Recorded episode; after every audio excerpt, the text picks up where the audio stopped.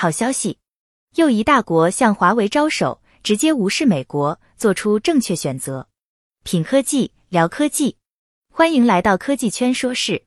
都知道，由于发展太过迅速，动摇了一些国家的科技霸权地位。虽然因此受到了这些国家的严重打压，可是华为绝不服输。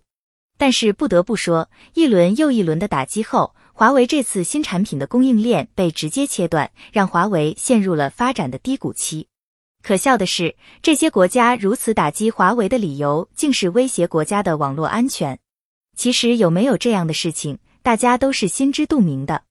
在所有这些不确定的声音中，华为始终坚持不懈。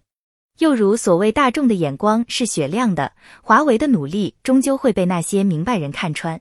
不久前，有一个国家与华为公司签订了一份大订单。据财联社报道，泰国五 G 基础设施投资总额已达一点零三亿美元，而在这一投资项目中，华为承担了很大的责任。那些创新应用都依赖于华为。这次投入巨资的基本出发点，就是希望能以这样的方式支持本国的中小企业向前发展。有了华为的全力支持，泰国很可能成为东南亚地区唯一一个，也是首个实现五 G 网络全覆盖的国家。自泰国成功后，不但力推华为进军东南亚市场，还促使其更加强大。类似的报道在七月份的时候，曾有媒体披露过类似的消息，华为已经出现在泰国发出的招标名单上。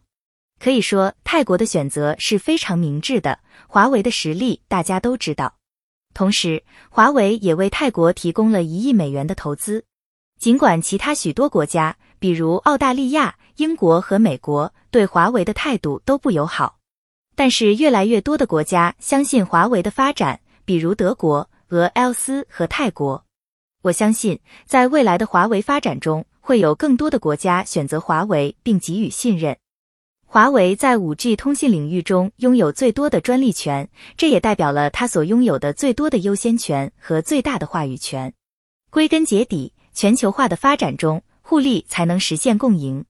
俄罗斯明确表示将与华为合作，甚至连德国也表示将敞开大门让华为进入该发展领域。这一切都表明，泰国的这一举动绝对是双赢的结果。毕竟这几年泰国与我国的合作进展的很顺利，也赚了不少钱。好了，以上就是本期的所有内容，我们下期再见。